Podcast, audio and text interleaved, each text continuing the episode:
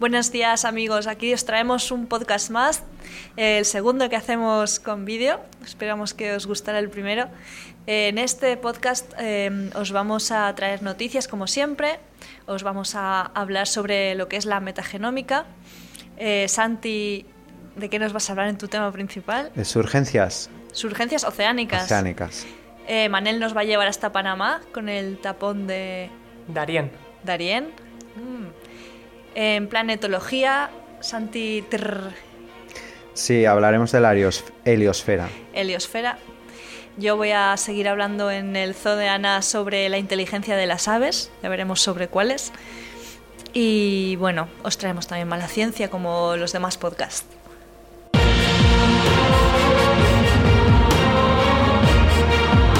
La hora de la Tierra.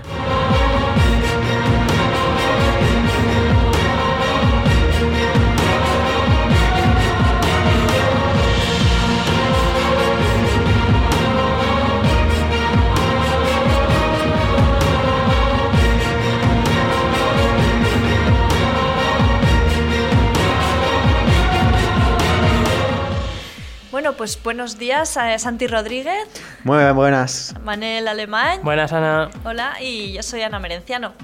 Y nada, ¿me traéis novedades? ¿Qué ha pasado esta semana? Bueno, esta semana no lo sé exactamente porque... eh, Hace tanto tiempo que no grabamos. Sí, pero bueno, una de las cosas interesantes en las que no hablamos en el anterior podcast, pero ya estaba funcionando, era que hay cierta, mm, cierto debate en la comunidad científica o en las revistas científicas porque han salido nuevos estudios relacionados con, con cuándo aparecieron las flores y eso es eh, bastante interesante. Son muy importantes las flores en, en las plantas y es bastante interesante porque lo han acotado más, antes no se sabía, era un rango de, de tiempo muy largo entre lo que eran las primeras pruebas, por así decirlo, genéticas y las primeras pruebas de, de restos que han dejado las flores. Es que las flores también no dejan muchos restos.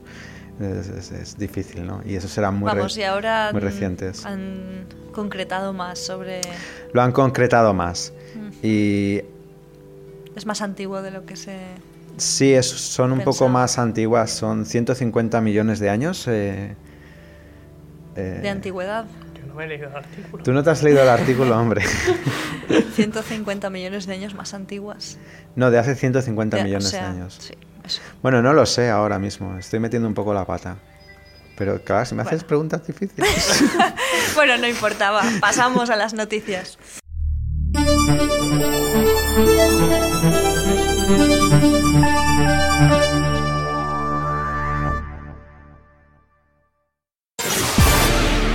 Desde la creación del Centro de Exploración del Fondo Oceánico de Kobe en el año 2015, los investigadores han realizado tres viajes para estudiar la caldera del volcán Kikai, al sur de las islas, principales de Japón.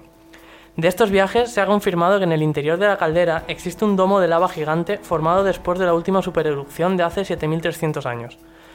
Se trata de uno de los domos más, más grandes hallados en un volcán postcaldera, contando con un volumen de más de 32 kilómetros cúbicos. La composición de este domo difiere de la, erupción que dio lugar a la caldera gigante, y coincide con la composición de la lava que creó el volcán de la isla cercana de Satsumo Iwo Jima. Los investigadores consideran que es posible que exista una acumulación de lava bajo el domo volcánico. Para este hallazgo se utilizaron los últimos equipos de investigación existentes montados en uno de los buques de investigación de la Escuela de Posgrado de Ciencias Marítimas de Kobe. La elección de este volcán se produjo por dos razones. Los volcanes terrestres es difícil, en los volcanes terrestres es difícil la realización de las observaciones a gran escala utilizando terremotos artificiales y resulta más complicado la detección de las acumulaciones de, lava debido a que ésta se encuentra a mayor profundidad. Además, la caldera Kikai fue la última en formarse del archipiélago. En su próximo viaje, los investigadores planean la utilización de la reflexión sísmica y robots submarinos para aclarar el proceso de formación de la doble caldera. Además, planean utilizar métodos sísmicos y electromagnéticos para determinar la existencia de una acumulación de magma, de magma gigante junto con la Agencia Japonesa de Ciencia y Tecnología de la Tierra y el Mar. Y se llevará a cabo una prospección subterránea a gran escala para intentar obtener imágenes de alta resolución del sistema de magma dentro de la corteza terrestre.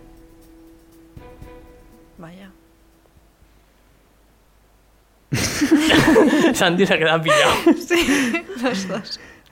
No solo Santi. Me he quedado un poco... ¿Te has puesto? Espera, ¿me lo puedes explicar un poco mejor? Al principio Eh, he entendido lo de que. Bueno, Es que al final la no lo he entendido correspondía tampoco. con la de la otra, bla, bla, bla. Eh, pues bueno, este es un equipo de investigadores de, Ja- de Japón, japoneses, que llevan tres años estudiando el volcán Kikai, que ha sido el último en que se ha formado en el archipiélago de, de Japón. Pero que se ha visto que podría haber lava. Claro, ellos han visto, antes. bueno, esto es una es, es una caldera sub- eh, submarina, o sea, está bajo, bajo del mar. Santi, deja de reírte. No, si no es gracioso esto, simplemente me, me gusta que sea una caldera submarina. A mí todo lo que sea del mar me gusta. Bob Esponja. Bob Esponja Entonces, es mi ídolo.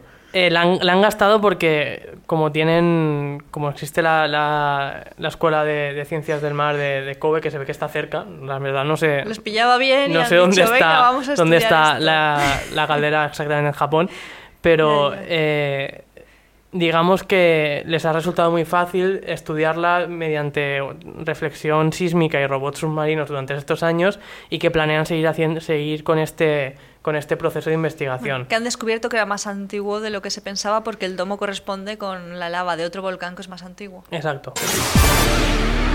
Un artículo en Nature Communications explica cómo el sistema de corrientes marinas del Océano Atlántico Norte y las precipitaciones en el hemisferio occidental siguen una fuerte correlación.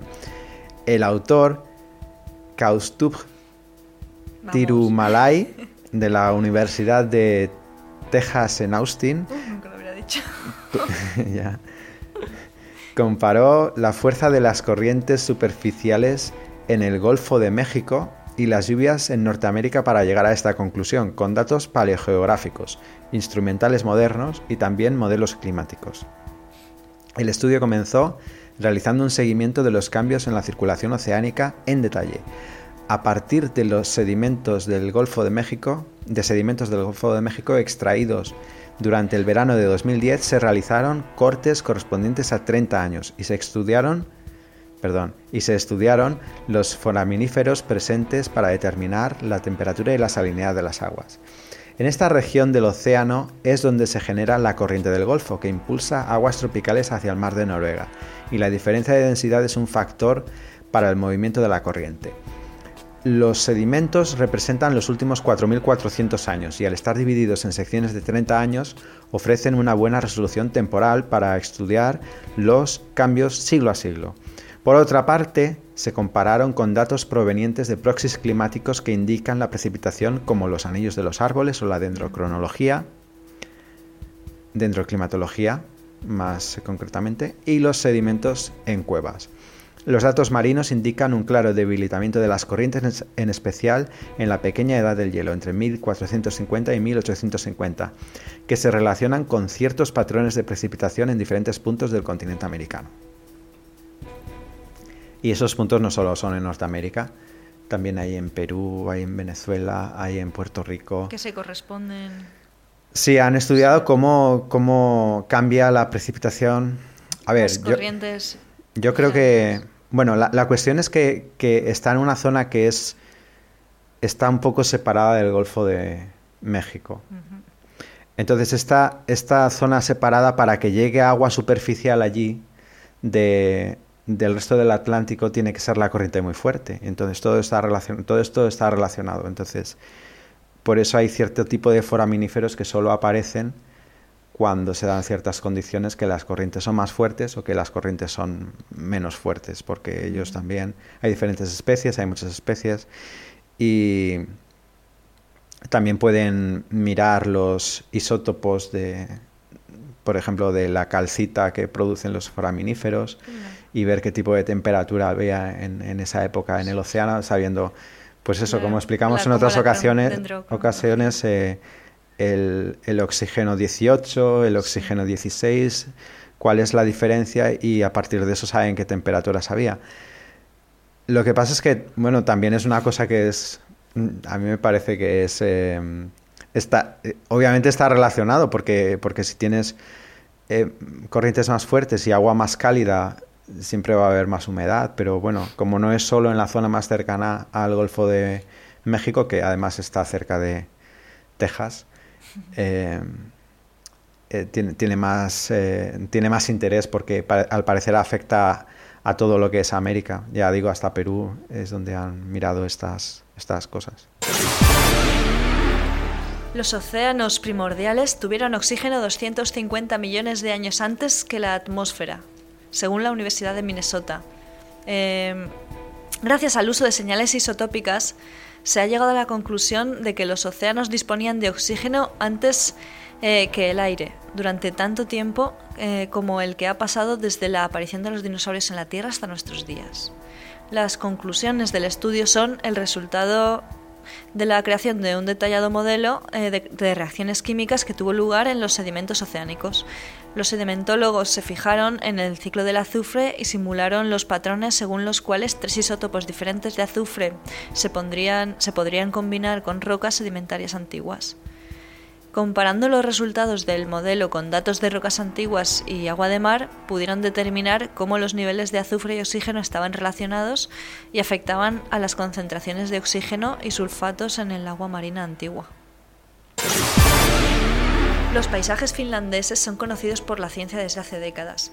Sin embargo, geógrafos de la Universidad de Turku acaban de descubrir eh, una nueva forma de terreno gracias al uso de tecnología láser desde aviones se dieron cuenta de que aparecían formas triangulares que en principio pensaron que eran debidas a un error en los escaneos del láser. Sin embargo, seguían apareciendo y formando patrones, así que fueron a hacer eh, el trabajo de campo sin saber muy bien lo que se iban a encontrar. Se trata de montículos de 2 a 5 metros de altura y entre 100 y 200 metros de longitud cubiertos de bosque en terrenos con gran cantidad de rocas, por lo que decidieron llamarlos murto, derivado del finés murtoma, que significa tierra rota. Tras el descubrimiento se han observado también en Suecia y es posible que se encuentren en más lugares antiguamente cubiertos por casquetes glaciares. Claro, es que esto es una cosa que, que es tan a tan gran escala que una persona normal no lo puede No lo ver porque.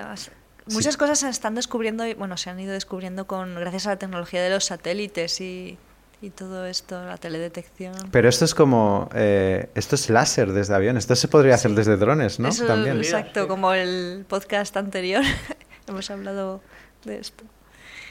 Sí, es eh, además es muy difícil de verlo en la, en la realidad porque está lleno de bosques esa zona. Sí, dice que son montículos de 2 a 5 metros de altura. O sea, esto es formado en la época glaciar. Claro. Pero se lee murto. Murto. Murto. es que no sé con, finés. con la O, no, U, murto, así que creo que has dicho. Eh, bueno, es lo que tiene. Eh, Mucha gente ya dirá que si son antiguas pirámides y cosas así, ¿no? es que como son solo de 5 metros, Uy, igual, ya verás. igual queda... Y si vas cavando hacia abajo, te la- es la cúspide de la pirámide. eh, igual, no sé, igual, igual puede ser eso, ¿no? O sea, pero sabes cómo... Es que a mí no... De la... Jolín, me encanta Es que la ha mala visto el canal de historia hoy. No, no me hace falta, viéndos a vosotros, que iba a decir. Eso, que no me queda muy claro en la noticia eh, qué es lo que forma estos... O sea, pone que es ¿Son por zonas que hubo... Ya, ah, ¿qué es lo que los ha creado? sí, eso. Pues simplemente el hielo moviendo, porque allí había glaciares muy grandes, el hielo moviendo las rocas, entonces igual se amontonaban. Si se encontraban, no sé, puede ser, esto es una idea que se me ocurre. Si se encuentran un, un obstáculo, igual se amontonaban alrededor del obstáculo en la dirección en la que fluía el hielo y por eso quedaba en forma triangular. No lo sé, porque esto es- también es muy nuevo y tendrán que, que que mirar qué tipo de cosas han ocurrido. Muy bien.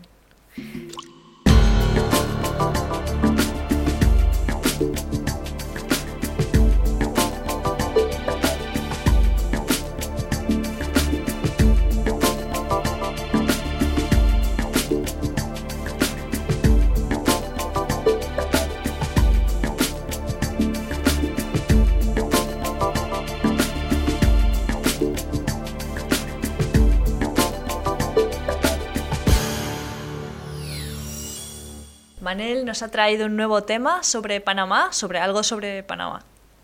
Sí, bueno, eh, os voy a hablar de la región del Darién, o más conocida como el tapón del Darién. Abarca, la diversas eh, provincias, abarca la provincia panameña de Darién y las comarcas indígenas de Gunayala, Mandungandi, Huargandi, Emberagunán y los distritos de Chisman y el este de Chepo. Además del, norte de los departamentos de Choco y Antioquía al oeste del Golfo de Uraba, en Colombia. Es un área selvática y pantanosa de muy difícil acceso que se ubica en la zona límite entre Panamá y Colombia. Es decir, es el punto de unión entre América Central y América del Sur. Es famosa por ser el punto en el que se interrumpe la carretera panamericana, que, como sabréis, cruza eh, de norte Sí, a sur Creo que he ido de los este Estados lugar Unidos. como si fuera uno de los lugares más Uy, peligrosos los de Estados Unidos no, perdón. no, de América. América, Central. sí. bueno, yo te he entendido. Que es uno de los lugares más peligrosos del mundo, dicen, porque se mueven mafias de narcotráfico y, y guerrillas de Colombia y todo estuvieron ahí. No sé, no sé, es que me suena, me ha venido a la mente eso. ¿Por qué hace preguntas tan difíciles? Tan difícil. No, pero bueno, eso es Bueno, sí, en, conocido, re- ¿no? en realidad sí, es una Sí. zona bastante peligrosa porque hay bastante actividad paramilitar y, y de, y de Pues creo que de lo más narcotráfico. conocido que es es por eso. Está fuera de la ley. Bueno, eh, de las, las primeras exploraciones no, no fueron muy bien, la verdad. En los primeros intentos fueron por parte de los españoles cuando hicieron el, descubri- el descubrimiento de, de América y les fue fatal, la verdad. Muy- cayeron todos como chinches. Después lo intentaron los... Pero cayeron porque por, por enfermedades, enfermedades. en- sobre todo por Animales enfermedades. peligrosos. Diversas fiebres y... Bueno, Pero eso era típico en Centroamérica, ¿no? Porque creo que también cuando construyeron el canal de Panamá los franceses sí, también eh, tuvieron, la- tuvieron el dengue, los, los- cantidad de, Mm. de Los enfermedades. Luego el, el segundo intento por la conquista de esta zona la hicieron los escoceses en 1698 cuando fundaron un asentamiento comercial costero Fíjate. en el cual la población que hubo allí y los militares que habían de, de Escocia y demás fue diezmada también por diversas enfermedades, aparte de por los ataques de los españoles. Fue, repercutió tanto en lo, que es, en lo que era la economía de Escocia que pocos años después llevó al- a la firma del tratado de, de adhesión con la corona de, de Inglaterra. ¿En serio? En serio, en serio. es- es- yo con este dato me quedé un poco Todo loco. un poco todo loco, pero bueno. Después, eh, la primera vez que se consigue realmente cruzar el, el- el tapón ¿no? se- es en 1960 cuando un equipo de National Geographic Ostras. atravesó por primera vez en un todoterreno, un Land Rover, y en que la Y a apodaron... machetazos, porque ya me... Sí, a machetazos, básicamente. Que la apodaron cariñosamente la cucaracha cariñosa. Yo no sé qué, qué- qué les pasó para ponerle ese nombre, porque son- las cucarachas son bastante asquerosas, pero bueno. Y aparte, en, en este equipo iban, iban con un jeep también. El, se tarda, tardaron algo más de cinco meses en conseguir atravesarlo enteros, y ya que avanzaban un promedio de 200 metros máximos a la hora. A la hora. A la hora. O sea, hay que decir que la cosa estaba, estaba putadilla. Este equipo estaba compuesto por, por una antropóloga de renombre de la época, Reina Arauza, y por su marido, el cartógrafo Amado Arauza. Ellos se dedicaron a cartografiar la zona, identificar las especies y los pueblos indígenas de las zonas que se habían encontrado. ¿Ellos eran de Panamá? Me voy a preguntar lo mismo. ¿O Eh, de Colombia? por ahí. Pues no lo sé, Bueno, no lo sé. Si quieres lo busco, pero no lo sé. perdón. Pegues en el este, por cierto. Puedes proseguir. Eh, además de, de esto, de las investigaciones que, que- que hicieron y de lo que se publicó, eh, se consiguió crear el- lo que actualmente es el Parque Nacional de Darién. Muchos años después, claramente. El parque fue declarado en 1980, se creó en 1980 y hasta 1981 no fue declarado como Patrimonio de la Humanidad Anda. por la UNESCO y, en el, y, tres y dos años después como una, refer- como una reserva de la biosfera. Es el mayor parque natural de todo, de todo Panamá, tiene aproximadamente unos 5.790 kilómetros cuadrados y cubre un tercio de la, superficie, de la superficie de la provincia de Darién. Se trata de, como ya he dicho, el parque natural más grande de Centroamérica y del Caribe. En él podemos encontrar diversas especies como el guacamayo, el, el jaguar, el capibara, que es un roedor muy grande. Sí, de eso nos ha hablado Ana. De eso nos habló Ana, concretamente es el más Muy grande del mundo. Perros, perros salvajes y una gran variedad de anfibios y reptiles, loros, como en casi toda Centroamérica, y sobre todo el- lo que se llama el ave nacional panameña, que es el, el águila El arpía, arpía, que sí. supongo que Santi os pondrá Es una imagen emblemática por de aquí. casi todos estos países. Supongo. Supongo. No lo había oído nunca, Por pero... aquí. Eh, lo que es el parque natural se encuentra compuesto por, por bosques eh, pre- premontanos y montanos, es decir, bosques de, de montaña y de premontaña. Bosques nubosos y bosques enanos, así como por grandes zonas de, de manglar. Ya así como una punta así un poco más graciosete, ¿no? Eh, a lo largo de la historia, de la historia, de la historia reciente, ha habido varios locos que han intentado volver a repetir la gesta de, de cruzar, cruzar. de cruzar el, eh, el tapón. eh, la BBC tiene un documental muy bueno sobre esto, sobre la última intentona que se hizo.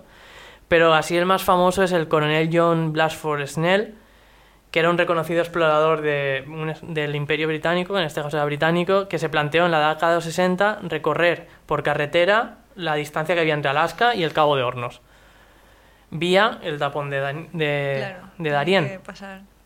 Para ello lideró un equipo de 60 personas en Ross Rovers que iniciaron este, esta aventura, ¿no? Cuando llegaron a la zona tuvieron la mala suerte, o la buena para nosotros, porque viene la parte graciosa, que les coincidió la época de lluvias, se quedaron atrapados los todoterrenos eh, ca- cerca de, de lo que es el eje de las ruedas traseras, todas metidas en el barrio, y les reventaron. Y se quedaron cerca de tres semanas eh, completamente parados sin poder avanzar ni nada, esperando a que les mandaran las piezas rediseñadas por Range Rover para aguantar esas, esas, esas inclemencias y demás, vía paracaídas. O sea, les, Claro, les que- bombardearon material. Hmm. Eh, tras este incidente, se decidió que se atravesaría la zona con los vehículos montados en unas lanchas espe- específicas para tal desempeño. Que bueno, hoy en día siguen funcionando. Si quieres atravesarlo, más fácil es en velero o en, o en barcas, la- o Pero por la costa. por la costa y por, por la zona de Manglar. Exacto, eso y con Ah. avionetas. Y, y también eh, hay un servicio de, avionetas que, te- que conecta Panamá con, con la primera ciudad de Colombia. Creo que también hay ferries. Sí, una especie de, de barquitos pequeñitos. La mitad del equipo este de británicos que intentó esta medio locura se tuvo que retirar debido a enfermedades como el pie de trinchera, eh, la malaria y diferentes tipos de fiebres eh, tropicales que, bueno, que los dejaron bastante hechos polvos. Cuando al final el hombre este llegó, el coronel Blasford llegó a, al Cabo de Hornos, le, le hicieron unas preguntas y tal y describió que la, la zona del tapón se sería la, se trataba de la zona de mayor el mayor desafío de cruzar una zona de toda su vida. Cabe destacar que siempre han habido intentos de, de- de continuar la, la Panamericana por parte del, gobier- del gobierno colombiano. Dado que ni a Estados Unidos ni a Panamá les interesa para nada que se construya por ahí la, la carretera, Mm, sobre todo en parte a Panamá, porque destruirían una parte de, de su reserva de biosfera muy importante y de sus comunidades indígenas, y a Estados Unidos porque sirve como, una, como un tapón inmigración a la inmigración y al narcotráfico. hombre. Que aún así se hace, ya te digo, narcotráfico. Sí, Es un tapón siempre con temas de. Sobre todo lo de las avionetas. Lo tienen que sobrevolar y hay puntos clave por ahí de, de la. digamos, la policía y los militares saben. Sí, la verdad es que es una... se no se sabe ni la gente que entra ni la gente que, se, que, que llega a morir en, intentando Sí. atravesar esta zona, la verdad. Hay imágenes en internet pues con vehículos antiguos en mitad de la selva, completamente comidos por, por el avance de las hierbas y demás. Y hay, hay un par de documentales en YouTube gratis que muestran imágenes bastante chulas de la zona. Por lo que dices, tiene que ser súper húmedo, ¿no? Por todas las enfermedades que dices, de malaria, de pie de trinchera, que tiene que ser horrible. Bueno, Y eso es todo. para geoviajes. Sí, está también la parte de geoviajes. Sí, sí. era un poco una Dos mezcla. por uno. Entonces, ¿tú crees que no lo va a intentar nadie más?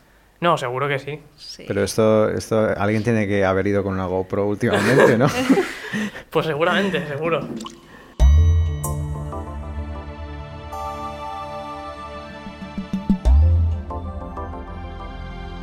Ahora Santi nos viene con un tema muy suyo de oceanografía, porque él es oceanógrafo. bueno, más o menos. igual no, No, me presentes así, no vaya. Igual no me presentes así porque la gente se va a pensar que soy Jacques Cousteau. Entre otras cosas. Eh, tiene un poquito de Jacques Cousteau. No lo vas a negar. Bueno, háblanos, sí, ¿qué son las algunas canas. oceánicas? Porque yo surgencias había oído, ya te digo, en aguas eh, mm, continentales, las típicas A ver, la surgen- fuentes, surgencia lo he puesto como nombre porque surgencia es lo que pone en la Wikipedia como nombre. la verdad es que yo no he estudiado oceanografía en castellano, lo siento. Le llaman upwelling en inglés. También se llama afloramiento y la cuestión es que es un fenómeno muy eh, importante que sucede en el océano y eh, es, es- es bastante interesante. eh, son movimientos verticales de agua. Normalmente cuando pensamos en corrientes y pensamos en movimientos de agua eh, del mar, se suele pensar en las corrientes que van horizontalmente por la superficie o incluso las corrientes que van en profundidad, que también son horizontales, pero también obviamente hay agua que sube y hay agua que baja. Y esto no sucede en todas partes. Es un, se tienen que dar unas condiciones muy precisas para que el agua suba o baje. ¿Y a qué se debe? Eh, se debe a varias, a varias cosas. Bueno, eh, las urgencias y también, también los sitios donde se hunde el agua eh, suceden en condiciones... Eso se llama downwelling en inglés, pero Al contrario que surgencia. claro.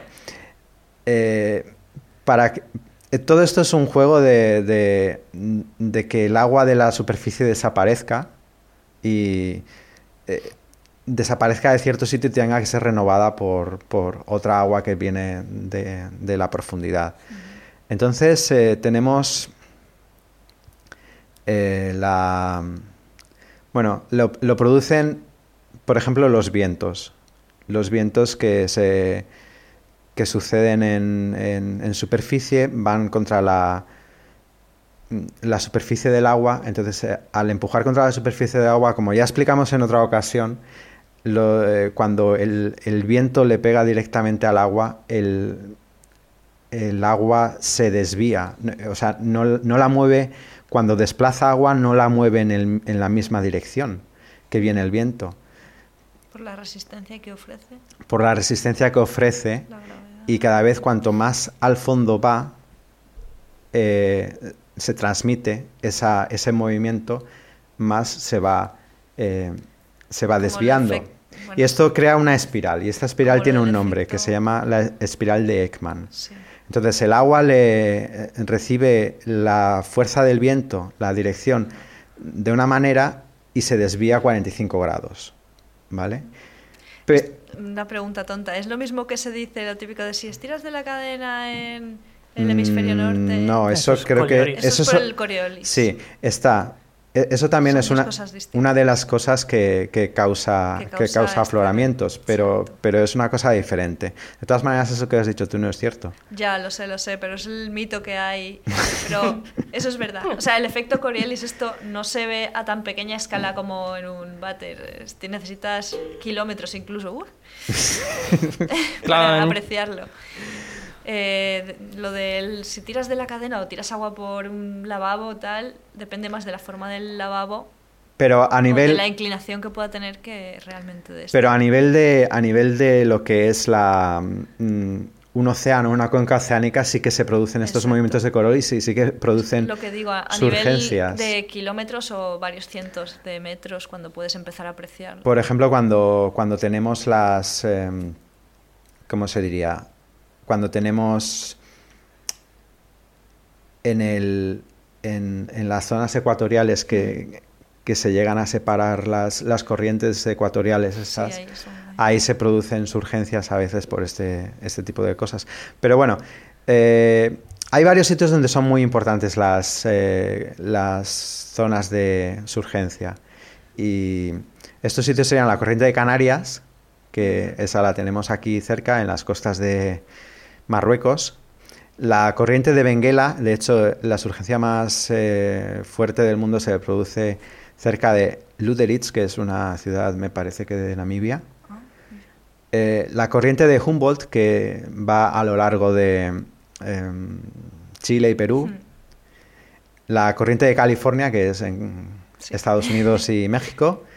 y la corriente de Somalia. Y si algo tienen en común todas estas corrientes es que, o sea, estas zonas donde, donde hay estas corrientes, estas afloraciones, es que eh, son zonas pesqueras muy importantes. Eh, los caladeros de Marruecos en, Sí, en España son, muy corrientes importantes. frías, entonces. Son corrientes frías todas, sí, además. Los- sí, la mayoría de pescado. No sé por qué es que suelen estar en corrientes frías, porque hay más oxígeno, más alimento. Bueno, lo que, lo que ocurre con el upwelling es que el upwelling trae eh, dos cosas. Trae- aparte de que la corriente fría no depende exactamente del Ah. upwelling, pero bueno, también todo, todo influye. Eh, la corriente fría es porque mm, eh, desciende en latitud eh, el agua en el giro del océano. Entonces, al descender en latitud, esa agua viene de latitudes más altas y siempre suele ser más fría.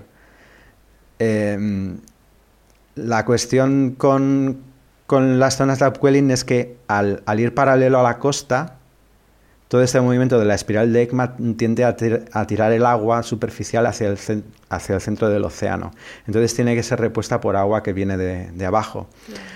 Pero el agua que viene de abajo está en contacto con, con minerales, está en contacto... Es agua fría también porque es agua más densa. Y el agua más densa siempre es, es más Sí. fría. Es, lo más fácil de- Exacto. es más fácil cambiar la temperatura que cambiar la salinidad y son las dos cosas que influyen en la cantidad de densidad que tiene, que tiene el agua. Y entonces esto, como aporta nutrientes y, y todas estas cosas, genera gran productividad biológica. Entonces se beneficia la cadena trófica, eh, desde el principio de la cadena trófica, los, lo que son los autótrofos como Claro. las... em, Ya reciben más minerales que has dicho de las profundidades y ya se empieza Sí. a alimentar desde abajo. Y a partir de ahí, pues eh, eh, sería el fitoplancton, lo primero Claro. que hay. De hecho, se, eh, son zonas que también a veces se producen, se producen proliferaciones de algas que es eh, muy importante. A, a veces se, se produce demasiadas algas y eso causa mortalidad de peces porque acaban con, con el oxígeno Sí. al tapar. eh, eh, a- sí, al tapar la luz La solar. solar. Y to- todos, los, todos los niveles de la cadena trófica se benefician en general cuando no suceden este tipo de accidentes como las... eh, y hay más, y por eso son zonas de pesca. Y luego una cosa, una cosa muy interesante es que, que he leído últimamente, que yo no sabía, pero, pero parece ser que es cierto. Han estudiado en Noruega que sí que esto eh, hay cierto tipo de energías verdes que pueden afectar a los ecosistemas marinos de una manera brutal en zonas un poco restringidas, pero es una manera muy grande y es produciendo upwelling artificial. Eso no lo sabía yo, porque hay varias formas en las que se, se forman upwelling O sea que, que el, eh, las turbinas estas marinas las turbinas marinas como quitan eh, aire del, del viento, o sea, como quitan energía del viento, lo que causan es eh, a veces que, producen eh, que se hunda el agua, hundimientos de agua y a veces urgencias de, agua al afectar sobre lo que es eh, la, velocidad del viento. Y esto lo han estado estudiando, lo estudiaron en 2008 me parece en, una, en Noruega y llegaron a la conclusión de que sí que puede producir este tipo de cosas. Y estas son las instalaciones gigantes de molinos de viento que hay en la costa, que es una cosa en la que no se suele pensar, porque siempre se suele pensar en los, en los choques, se suele pensar en, en si producen algún tipo de efecto que haya cables por allí o que... Claro, justo en esto de... Y eso puede ser incluso Más impor- más importante porque cambia todo lo que es la estructura del ecosistema en, en el que están viviendo. Eh, es una de las maneras en las que también se produce upwelling que no es debido a la fuerza de Coriolis, no es debido a los vientos, no es de- debido a la espiral de Ekman. Y otra de ellas que también es bastante interesante es que se produzcan por cuestiones de que pasen ciclones tropicales muy importantes. Eso también puede producir un levantamiento de las aguas del fondo. Y bueno, esas son las cosas que tiene el, el. Muy interesante. Ya conocemos un concepto más sobre oceanografía. Yo sabía algún detalle, pero no... Claro, estaba más informada de Coriolis, de las urgencias de agua. Bueno, de. Coriolis alguna vez igual también se podría hablar, que es Sí, interesante. podríamos profundizar más. Lo hemos mencionado alguna vez de paso, sí, pero no. Muy bien. Muchas gracias.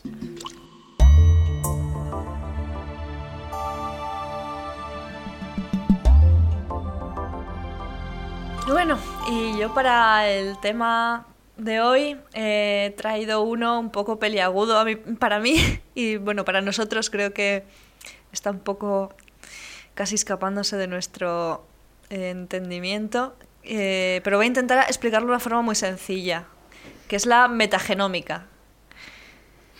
Bueno, yo Pero esto, esto está relacionado con la noticia que comentamos eh, por el chat de que habían descubierto no sé cuántos lo de las bacterias. tipos de bacterias nuevas arqueas y- que eran muy, arqueas. muy diferentes de todo lo que se conocía, ¿no? Tuvieron que crear nuevos filos Ajá. para estas eh, bacterias. Entonces, Sí. ¿nos vas a explicar cuál es el mecanismo por el, que lo hacen? mecanismo de sí, que ha sido gracias al- a, la metagenómica. Esto, eh, la Organización de los Estados Iberoamericanos para la Ciencia y la Cultura lo ha explicado muy bien en su página de divulgación. Entonces yo voy a, a copiarles a ellos, por así decir, para explicaroslo de una forma sencillita, que es como yo mejor lo he entendido. Es el estudio del material genético eh, obtenido directamente de muestras ambientales, así lo explican. Eh, y esto, eh, bueno, obtenido directamente de muestras ambientales quiere decir que en una muestra te va- te viene mm, mucha diversidad de bueno, bacterias, microorganismos que puedes encontrar. También lo llaman genómica ambiental, ecogenómica, eh, genómica de la comunidad, porque incluye mu- multitud de microorganismos que pueden estar en aguas de- o en lodos o de, bueno, de un ecosistema concreto. Eh, y esto se está usando para eh, conseguir bancos de ADN. ¿Sabéis lo que es un banco de ADN? Eh, supongo que, Bueno, yo supongo que, que es pone mucho ADN junto. Algo así. que guardan información Eso de las es. especies existentes y... Sí, es para guardar información a, de ni- a nivel global, en- bueno, eh, sobre, sí, geno- genoma de, de todo tipo de, de especies, en este caso de, de microorganismos, es lo que se centra, sobre todo bacterias. Eh, persigue, pues, eh, como dicen, obtener secuencias del genoma, de, en este caso bacterias, eh, eh, que compongan una comunidad específica pues de un ambiente determinado, puede ser un lago, puede ser incluso de una depuradora, la depuradora del Pinedo, por ejemplo, es un ambiente. Pinedo, que es Eh, la de Valencia. Sí, por poner un ejemplo cercano, como puede ser de la albufera, puede ser de, de- de- de una zona lodosa, bueno, eh, donde se pueden extraer. Normalmente son entornos húmedos porque es donde proliferan las bacterias, tiene que haber humedad normalmente. Y bueno, eh, extraen el ADN eh, de estas muestras, lo rompen mediante, pueden ser mecanismos físicos o químicos. Y bueno, de la forma tradicional que se hacía esto antes, tenían que, que utilizar este ADN introduciéndolo dentro de, otras bacterias y haciéndolo crecer dentro. Y estos no podían hacerlos con todas, tenían que seleccionar pues, determinados tipos de bacterias. Entonces no podían estudiarse todas las comunidades, una comunidad entera. Se perdía mucha información de otras eh, bacterias, otras especies con las que no se podía realizar.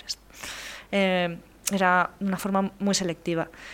Eh, entonces, gracias a, esta nueva forma de, realización del estudio de- del genoma, han como has dicho, han descubierto nuevas bacterias con las que antes se perdía esta información al no poder cultivarlas.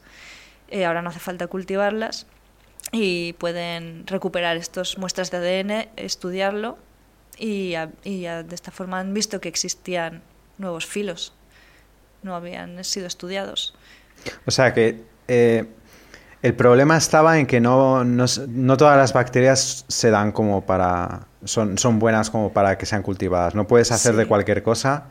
Es como en los zoos no puedes meter cualquier animal. Algo, algo así es lo que yo he entendido, porque ya te digo que es muy complicado, yo no soy bióloga y menos aún a nivel de microorganismos, pero he entendido que es algo así. En las formas tradicionales se hacía un cultivo y para estos cultivos ya tenían bacterias, digamos, pre- preexistentes para cultivo, condicionadas en laboratorio y, y para que funcionara esto pues no, esto no funcionaba con todo tipo, con cualquier tipo de bacteria. Entonces, las que funcionaban y crecían dentro de este cultivo bien, las que no, no. Ahora, eh, rompiendo el ADN y estudiándolo mm, de la forma que lo están haciendo con la metagenómica, sí que tienen la, esta posibilidad de que no se les pierda, no es por cultivo ni por clonación. Entonces ya pueden romperlo, estudiar la, el ADN, digamos, las secuencias. O sea, Y- vamos a ver, que me aclare yo un poquillo. Antes hacían un cultivo, ¿no? Y ahora van directamente al, al- a lo que sería el foco de generación de la bacteria y la extraen directamente. Rompen las cadenas de ADN y lo estudian. Lo tienen, lo tienen en los bancos de ADN. Claro. Y ahora, gracias a eso se han descubierto, pues eso, nuevas especies, miles de especies. No tengo el número exacto, pero A mí me parece que eran 8.000. wow, ¿ves? Me parece recordar. en la... Sí, algunas miles, pero y las que van a descubrir. Y bueno, esto pues está aumentando la biodiversidad, nuestro, lo que sabíamos ¿no? de, de la biodiversidad que tenemos en nuestro planeta, pues está.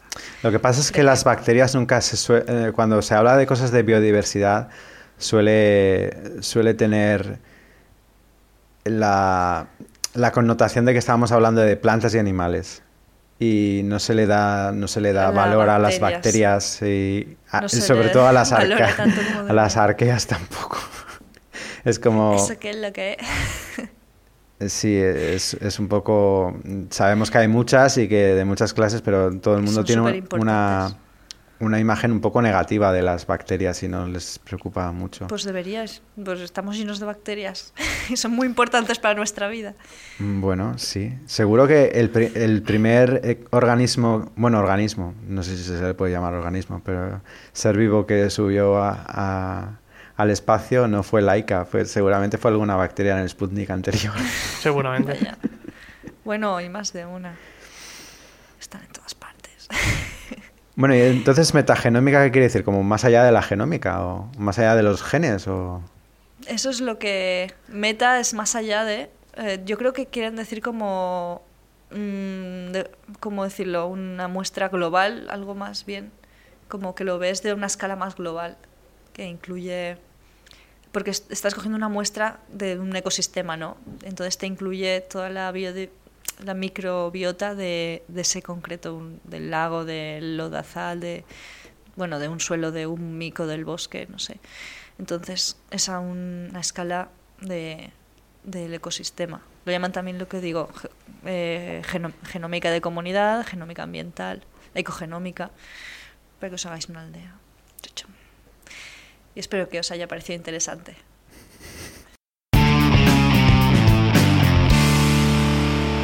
Mala ciencia. Y en esta nueva sección de mala ciencia, Santi nos va a traer un tema de avionetas. Sí, porque mm, supongo que todo el mundo ha escuchado hablar de mm, los agricultores del sudeste de España que dicen que hay avionetas que cuando va a llover las mandan para que deje de llover. Entonces, esto, esto es lo que vamos a tratar en este Mala Ciencia, eh, eh, que, bueno, se dice a mí me parece, a mí me parece que no es así y en general eh, no soy el único eh, que piensa lo mismo porque AEMET es incluso escrito en su blog oficial, ha escrito una carta referida, sí, es la Agencia Española sí, de. Meteorología, referida a esto. Básicamente lo que, eh, por lo que no puede ser, a ver, a veces las, eh, las conspiraciones existen, eso es cierto, pero Que a veces las conspiraciones se cumplen y existen. Claro, el hecho de que haya conspiraciones alguna vez, pues es porque Claro. te demuestra que alguna vez sí que existen. Pero bueno, Lo que, lo que pasa es que en, en este caso eh, yo pienso que no existe tecnología como para hacer eso que, que dicen que están haciendo, porque Y de una forma tan eh, abundante y gratuita. Abundante digo porque cada dos por tres, vamos, casi todas las semanas te están diciendo que está ocurriendo y tan gratuita. Claro, esto ha saltado otra vez a, a los medios de comunicación porque en enero se han reunido estas organizaciones con el eh, delegado del gobierno en Murcia y ha dicho el delegado del gobierno en Murcia que iba a se ha comprometido a instar a los militares a que presten atención de estas cosas. A invertir dinero público. invertir dinero público sí, en, esta- Bueno, en estas ver, cosas. son ciudadanos también la gente que piensa esto Sí, y también hay que satisfacerles sus derechos. es que es Bueno, pero es una cosa que, como digo, es tan, tan imposible hoy en día, porque hay que tener en cuenta de qué estamos hablando. Estamos hablando de, de hacer eh, desaparecer el agua de una nube. ¿En Dicen, qué se basan para eso? Claro, pero pensemos antes que una nube tiene muchísima agua, tiene muchísima agua. Eh, un cúmulo normal tiene alrededor de unos 500.000 kilos de agua. Un cúmulo normal eh, pequeño, un, un cúmulo nimbo de esos que hacen una tormenta de las que suelen caer por esta zona del mundo, puede tener incluso 9 millones de kilogramos de agua. 9 millones de kilogramos de agua, Son eso supongo que son... eh, ¿Gigagramas? Sí, eso sería como 900 gigagramos, ¿no? Eso es eh, cantidad de elefantes. ¿Cómo haces desaparecer esa agua? Esta gente dice que la avioneta va y echa algo que ellos dicen que es yoduro de plata. El yoduro de plata, Ajá. para empezar, no hace eso. El yoduro de plata lo que hace es eh, hace Al precipitar. revés, es al revés de lo que dicen. Esto, de hecho, lo hemos comentado en alguno de nuestros primeros Mala Ciencia hablando de los chemtrails, porque una de las versiones de los chemtrails también hablaban de esto. Sí. Y bueno, sí, hablamos por encima. La cuestión es que eh, sí que es cierto que, que dicen que se ha hecho y, y se ha hecho. Al parecer se hizo en los Juegos Olímpicos de Pekín, consiguieron. Lo que pasa es que estaba No, mirando. y se hace en España también. Esto es la parte de verdad que tiene, porque todo tiene una parte de verdad en la Sí. que se basa para después continuar en algo que es mentira. O que Pero no en, los, en los Juegos Olímpicos de Pekín hay que tener en cuenta que el esfuerzo fue titánico. Fue tan titánico que solo se hizo para las ceremonias, para la ceremonia de apertura y la de clausura. Utilizaron ocho aviones, utilizaron 241 cohetes y lo que utilizaron fue diatomita para, para hacer que no lloviese. A- aparte de que hicieron llover en las inmediaciones para que O no sea, llegase esto agua. lo que hicieron no fue que no lloviese, sino hicieron llover antes de que llegara el agua Sí. hasta aquí. Sí, Y además- Lanzando además, si nos partículas- acordamos de los Juegos Olímpicos de China, la mayoría de pruebas fueron lloviendo. Claro, Ciclismo además en pista, el ciclismo en ruta fue lloviendo, el maratón fue lloviendo Sí, porque lo que, que a pesar buscaban de era todo- reducir Estoy- la polución. He estado mirando también en los periódicos porque eso es cierto. Y Había el día 14 de agosto tres horas de retraso en el tenis por la lluvia eh, y también fue suspendida la competición de remo por la lluvia eh, ese mismo día. O sea, es algo que, vale, no es algo fácil de hacer, es No, algo tampoco dificilísimo de hacer. claro, sí. Bueno, Bueno, la forma que haces la- de que precipites es porque lanzas partículas, ¿no? Al, al, bueno, al cielo, a las nubes. sí, lanzas y partículas. esto hace que se condense antes el agua al entrar en contacto con una superficie. Se Sí. condensa y hace que precipite. El yoduro de plata hace que condense el agua por, y ¿Por qué se utiliza yoduro de plata o determinadas sustancias antes que otras? ¿Lo sabes? Porque es más inocuo. No lo sé, pero yo sé que esto hace que suceda. Porque el yoduro de plata lo que se utiliza normalmente es para, para revelado fotográfico, que yo sepa, ¿no? Sí. Entonces Y- no es, un- y no el es yoduro de plata, para lo que se suele En utilizar. realidad aquí en España se gasta siempre y un poco viene por... Creo que vendrá el- el- la falacia esta viene porque aquí en España se ha gastado sobre todo para evitar los, las granizadas. Claro, claro, de ahí viene. Esa es la parte de verdad que tiene. que Porque sí que cuando, cuando campo- se acercaban los, los meses de verano que podía granizar, se, se Claro, se los fumigaba. agricultores saben que existe esto y como saben que existe esto, seguramente lo han distorsionado, por así decir. Sí, Se pero es que han no. presentado alguna prueba. Entonces tienen como prueba eh, muestras de agua que tomaron en un lugar de Murcia que se llama Moratalla. Mm. Y este sitio eh, tenía muestras que tenían eh, mucho aluminio, según ellos. Vaya, esto me suena. Ya, Esto te suena, pero, pero lo que quiero decir es otra cosa, es aluminio, no es plata ni es yodo. El, yoduro de plata no, creo, creo que no lleva aluminio, no lo sé. Pero me parece, estuve mirando y no conseguí ver que llevas aluminio, igual sí que lleva. Eh, el caso es que el aluminio es muy común en silicatos, en feldespatos, en micas. Eh, en suelos. y eh, eh, para mm, tener en cuenta de lo que estamos hablando, el 8% de los compuestos, de todos los compuestos que hay en la corteza terrestre, el 8% lleva aluminio, algún tipo de aluminio, así que es muy común. Es demasiado común como, como para decir que... eh, a ver, también depende el- la muestra, el parámetro que dé. no Claro. sé. Entonces, otra cosa más que me gustaría decir al respecto eh, es una cosa que viene muy de antiguo. Es una cosa que viene de, de hace por lo menos eh, trein- eh, 40 años o, o más. Y ya salió en el año eh, 1994 una concentración de 3.000 personas en Almería por esta razón. Eh, pero he leído en La opinión de Murcia, en el blog, un señor que se llama José Luis Hervás, y decía que igual lo que habría que hacer simplemente es mirar cuánto llovía entonces y cuánto llueve ahora. Y yo lo he mirado porque he dicho, ¿por qué, bien. por qué no lo vamos a mirar? ¿no? ¿Es cierto que llueve menos ahora o no es cierto que llueve menos ahora? Él dice que sí que llueve menos y que llueve menos como un 5% menos. Yo lo he mirado con datos, a ver, he, he escogido unos datos que igual no son los mejores, pero son los que me daba el NOAA. Yo he elegido los que he querido. He, he- he elegido del año 1941 al año 1952 todos los meses eh, y del año 2012 al año 2017. Podía haber cogido el mismo número de años, pero por alguna razón no lo he hecho.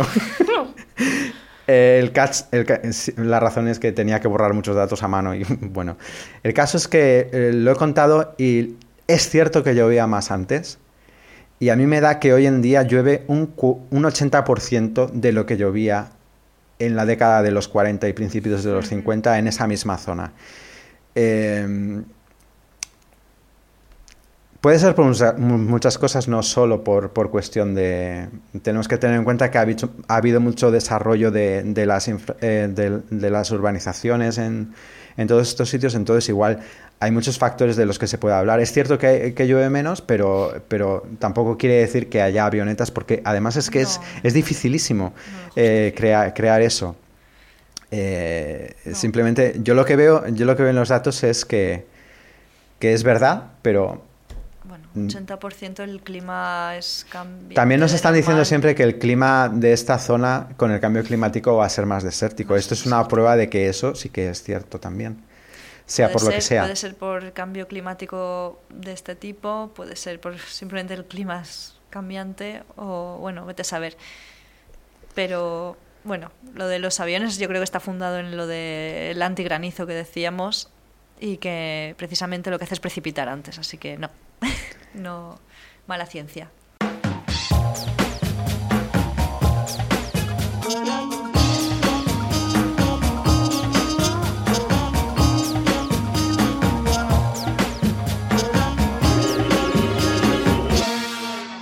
Bueno, Ana, que no estáis hoy en Tufo. Pues eh, como os dije en el anterior podcast, me parecía muy interesante la inteligencia de los animales, de las aves concretamente, y voy a continuar, digamos, voy a hacer la inteligencia de las aves 2. Esta vez os he traído a, la- a los córvidos, la anterior vez fue sobre rapaces. Sí, sobre aves pirómanas, ¿no? Exactamente, pirómanas australianas. Y ahora no son pirómanos, eh, hacen herramientas. Son los, bueno, los córvidos es, como os dije también, una de las especies de aves más que se consideran más inteligentes, incluso una de las especies del reino animal que se considera más inteligentes. Bueno, aparte de su eh, interrelaciones eh, sociales que son muy complejas, también tiene una inteligencia que, como os voy a contar, eh, un estudio que, bueno, este estudio ya tiene ba- bastantes años, no es una novedad, pero me parece muy interesante eh, sacarlo en esta ocasión. Que eh, se ha visto como unas especies de, una especie concreta de, cuervo, de los cuervos de, de Nueva Caledonia, Corvus moneduloides, eh, ha aprendido a usar, eh, no solo a usar eh, palos como herramientas, sino a transformar estas herramientas, a, a crear ganchos, digamos, así, tiene- hacer forma de Estás gancho. tocando demasiado Perdón, un momento. Ganchos. Es que esto cuando hacemos solo audio no puedo hacerlo. Tengo que aprovechar. Y bueno, eso, para, a- con material vegetal, eh, para conseguir atrapar arañas, insectos de dentro de los árboles, de la corteza de los árboles, eh, etcétera, y bueno, cazar su alimento de una forma mucho más eficiente, diez veces más eficiente que si fuera un simple palito, que ya se tiene constancia de algunos animales. O sea, que se tanto- hace en un tenedor. Sí, un gancho, como Bueno. un anzuelo, digámoslo así. Ah, como un anzuelo. Sí, se hacen como un anzuelo. Eh, y como os digo, hay constancia de otros animales, eh, tanto aves como eh, mamíferos, que, que utilizan herramientas, por ejemplo, herramientas, entre comillas otra vez. Los chimpancés eh, utilizan palos para extraer termitas Sí, o eso, hormigas. típica imagen de documental, ¿no? Hay, las nutrias también eh, utilizan piedras para romper conchas, tal, pero no se había visto hasta ahora en el mundo animal, excepto, a excepción de los humanos, que no solo utilizaran una- una producto, un recurso natural como herramienta, sino que lo transformaran para hacer una herramienta más eficientemente. O sea, manipularlo para transformarlo en algo que realmente es mucho más eficiente. Es la primera vez que se tiene constancia, ya os digo, eh, aparte de los humanos. Y son los córvidos. Eh, bueno, nos- los humanos, en los primeros ganchos eh, o anzuelos que se tiene constancia son de hace 20.000 años. De eso hace nada. Unas cuantas cientos de generaciones. Es o sea, posible que como estos el, ya... el doble de tiempo del que tenemos agricultura. Ujú. Solo. Fijaos. En... Que ya existían cuchillos y de todo en esa época, ¿no? De cuchillos de piedra y... Exacto. Sería pa- paleolítico. Ya empezaban a hacer lascas, ¿no? Las tal y sí, y los, y los ganchos. Pues segura, pues es posible que los córvidos lleven más tiempo empleando estas técnicas. Ah, ha habido otros, o sea, ya os digo que los córvidos como tal son muy inteligentes. Hay otros córvidos, creo que es en Japón, pero no estoy muy segura, eh, que, que se han aprendido en, tema, en las ciudades, en zonas urbanas, eh, donde pasan los coches, han aprendido a lanzar nueces, a esperarse en el semáforo a que, a que dejen de pasar los coches que aplastan la nuez. Cuando se pone verde para los, las personas, van, lo cogen y se lo comen y se lo llevan. Además suelen hacerlo cerca de los pasos de cebra, porque es donde controlan más la que separan los coches y tal. Eso sí, esto hizo un programa David Attenborough sobre esto. Hmm, yo sé que ha salido por algún documental porque he visto los vídeos en, Hmm. en YouTube, Sí. creo. Pues sí, que sí que... Bueno, No me acuerdo si era en Japón o con qué especie concreta, era un tipo de corneja. Yo he escuchado que eso sucede en California, pero Ah, pues también, California pero también en ser. Japón. Ah, que creo que David Attenborough hizo uno en Tokio, creo. Que, O sea, en varios lugares, sí. Los córvidos son increíbles. Hay algunas especies de córvidos que incluso han aprendido a vocalizar como los loros. O sea, son... Para otros capítulos hablaremos más de estas simpáticas aves. Pues muchas gracias, Ana. Nada, a vosotros.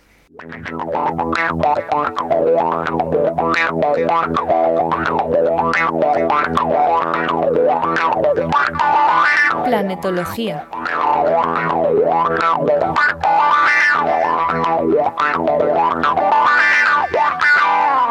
Hemos llegado a nuestra sección de planetología con Santi. Y esta vez también vamos a hablar, en el podcast anterior hablamos de que vivimos en una burbuja por la cuestión de la, mm, de, del campo magnético. Y es cierto que vivimos en una burbuja, pero que, no- que nos protege del viento solar, pero a su vez eh, el espacio que hay entre los planetas no es el más inhóspito que, que puede existir, porque dentro del, en- del espacio que hay entre las estrellas, el que se llama espacio interestelar, como la película. Me gusta mucho. Sí, ya sé que te gustó mucho al final la película Interstellar que pusimos en mala ciencia. Bueno, no era mala del todo, pero creo que se ha llevado un premio, ¿no? El... No es mala del todo, no para nada.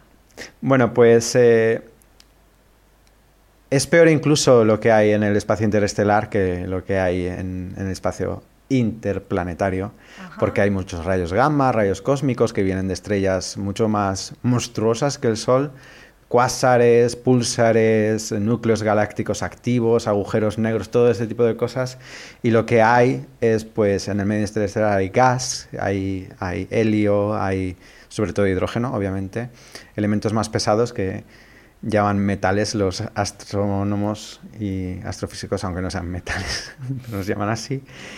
Hay polvo interestelar y bueno, eh, nosotros lo que tenemos en, el sistema solar es una burbuja que nos protege de todo esto. Y esta bur- burbuja se llama la heliosfera. Esta burbuja la crea el Sol, es, eh, la crea el mismo viento solar que, del que nos defiende la- el campo magnético a nosotros cuando sale hacia más allá de Plutón este viento solar protege a todo lo que es el sistema solar.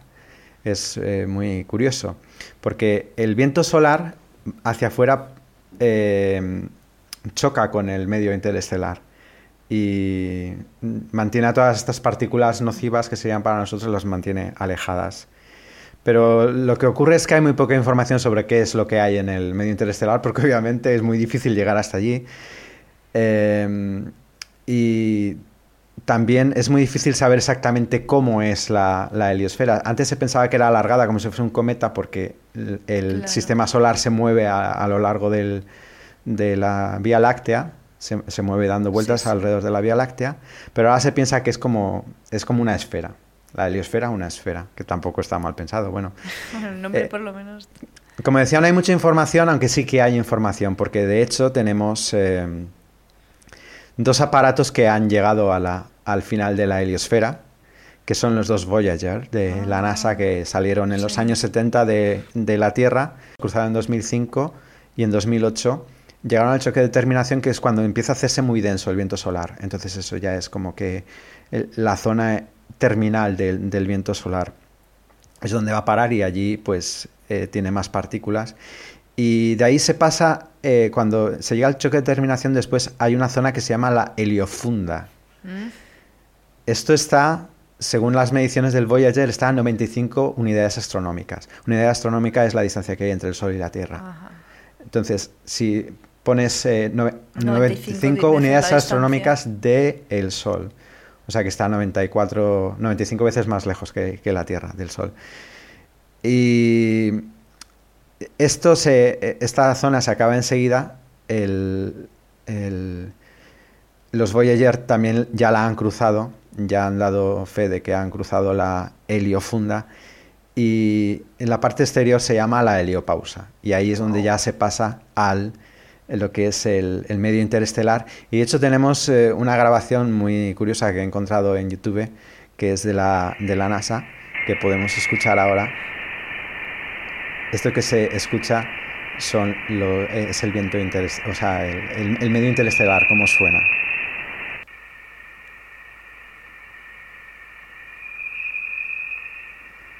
Esto que rollo, tiene, ¿no? tiene ese sonido tan, tan curioso eh, es, el, es el viento interestelar captado por la sonda Voyager una vez ya salió, que esto lo presentaron en el año creo que 2013.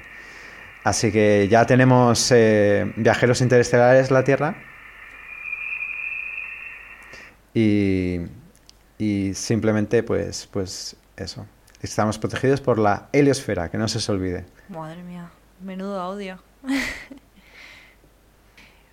Pues muy, muy mal rollo me ha dado, pero mola. Muy interesante y bueno, ya hemos acabado con planetología.